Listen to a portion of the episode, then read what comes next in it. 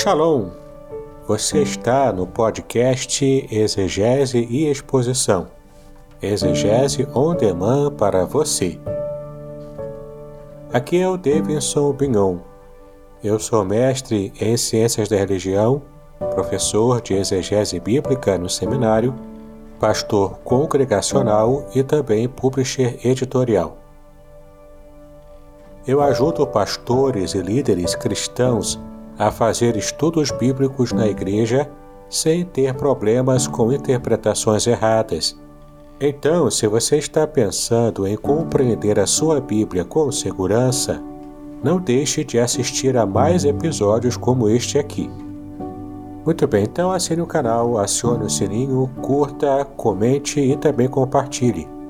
Você poderá me dar uma força me ajudando a ampliar o alcance com os estudos bíblicos de qualidade na internet.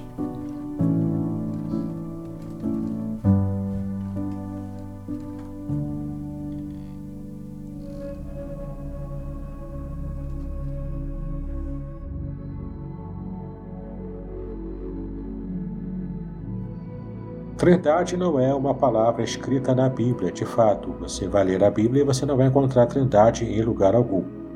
Mas apesar disso, a doutrina da Trindade se acha exposta nas Escrituras e a Bíblia apresenta a Deus como três pessoas distintas, conhecidas como Pai, Filho e Espírito Santo, ao mesmo tempo em que defende a existência de um só Deus. Impressionante, né? Ainda que o assunto seja de difícil compreensão, nós vamos tentar trabalhar nele agora nesse episódio. Então, primeiramente, temos que destacar o que a Bíblia ensina, de que essas três pessoas divinas estão em perfeita e completa unidade. Então, o Pai, o Filho e o Espírito Santo, essas pessoas são identificadas uma com a outra, demonstrando essa unidade perfeita. Confira o que estou falando aqui para você em João capítulo 10, versículo 30, quando Jesus disse que eu e o Pai somos apenas um, somos um, né? Confira além dessa passagem João capítulo 14, do versículo 8 ao versículo 11, e você vai ver uma compreensão mais abrangente da unidade entre as pessoas da Trindade. Caso você tenha curiosidade para aprofundar um pouco mais esse assunto, você pode procurar no meu canal do YouTube um vídeo muito interessante sobre, inclusive, como os judeus conseguem compreender a Trindade. Basta você fazer a procura e aproveitar o conteúdo que tem ali. Não são apenas os cristãos que defendem a Trindade. Há sim grupos de judeus messiânicos que também têm uma visão trinitária daquilo que a Bíblia revela, tanto no Antigo Testamento quanto também no Novo Testamento. Mas agora você vai abrir a palavra de Deus em Atos, capítulo 5, versículos 3 e 4, e você vai ver que Ananias mentiu com respeito à ação do Espírito Santo. A quem ele mentiu, né? Para quem Ananias mentiu? Confira no versículo 3 que Ananias mentiu a quem? E agora no versículo 4 você vai perceber que Ananias mentiu a.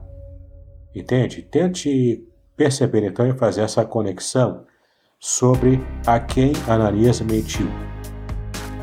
Entendemos então que Ananias mentiu ao Espírito Santo, que é o próprio Deus. É só você observar a passagem. Você agora pode observar também João capítulo 6, versículo 27 que o Pai é claramente apresentado como Deus. Confira então essa verdade na sua Bíblia. Bom, mas apesar de serem uma unidade, as três pessoas também possuem distinções. Por isso são três pessoas diferentes, mas que vivem em uma plenitude de unidade. Na Bíblia, as três pessoas da Trindade aparecem juntas ou separadamente muitas vezes. Alguns textos são mais importantes para demonstrar a distinção, porque também mostram a coexistência das três pessoas e também a interrelação entre cada uma delas. Confira então algumas passagens bíblicas que eu vou citar aqui para você, para que você possa escrever no seu caderno algumas informações importantes às perguntas que eu também farei aqui.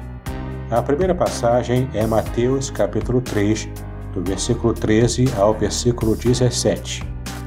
Tente, ao ler essa passagem, responder essas perguntas aqui no seu caderno. Olha só. Quem aqui é batizado? Quem João viu descer dos céus como uma pomba? De quem era a voz que foi ouvida? E por fim, quantas pessoas apareceram nesse texto?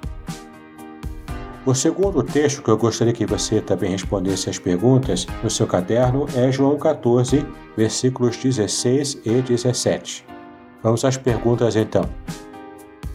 Quem roga ou pede? O que essa pessoa está pedindo?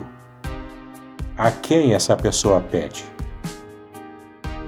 Por fim, temos ainda a passagem de Mateus 18, versículo 19 e você deve responder no seu caderno a seguinte pergunta: Em nome de quem os seguidores de Cristo são enviados a pregar o Evangelho? Ainda para arrematar o que estamos falando aqui, confira a passagem de 2 aos Coríntios, capítulo 13, versículo 13. Então, meu irmão, minha irmã, compreenda o seguinte: há um único Deus verdadeiro isso você pode conferir em Deuteronômio capítulo 6, versículo 4 e 1 Coríntios capítulo 8, de 4 a 6. Mas apesar disso, na unidade da divindade, há três pessoas igualmente eternas, iguais em substância, mas diferentes, distintas em subsistência. Bom, agora você pode procurar na internet uma pequena ilustração que mostra que o Pai, não é o Espírito Santo e nem o Filho, mas o Pai é Deus. Também nessa imagem você percebe que o Filho não é o Espírito Santo nem o Pai, mas ele também é Deus. E por fim, você também vai ver nessa imagem que o Espírito Santo não é o Pai nem o Filho, mas também ele é Deus, assim como as outras duas pessoas da Trindade. Caso você queira aprofundar ainda mais o seu estudo sobre a Trindade, eu tenho um curso muito interessante que demonstra com muita profundidade o quanto o Antigo Testamento hebraico revela o Deus triuno desde o Antigo Testamento. Olha que interessante, né?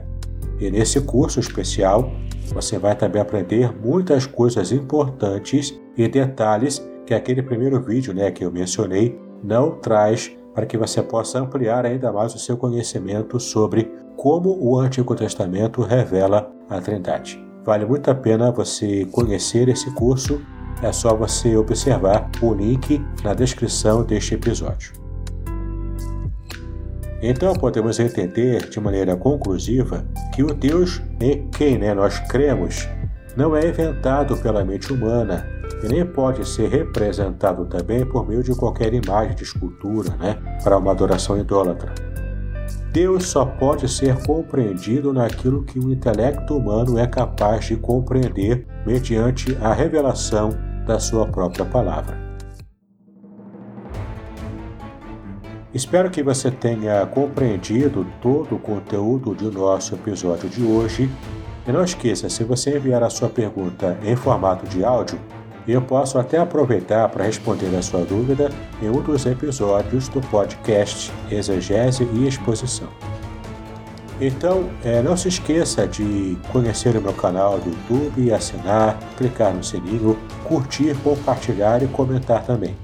Me ajude a crescer, né, para fazer com que mais pessoas possam ter é, contato e acesso a estudos especiais e bastante profundos como esses que você teve agora, tá bom? Deus abençoe os seus estudos, paz e bênção sobre a sua vida.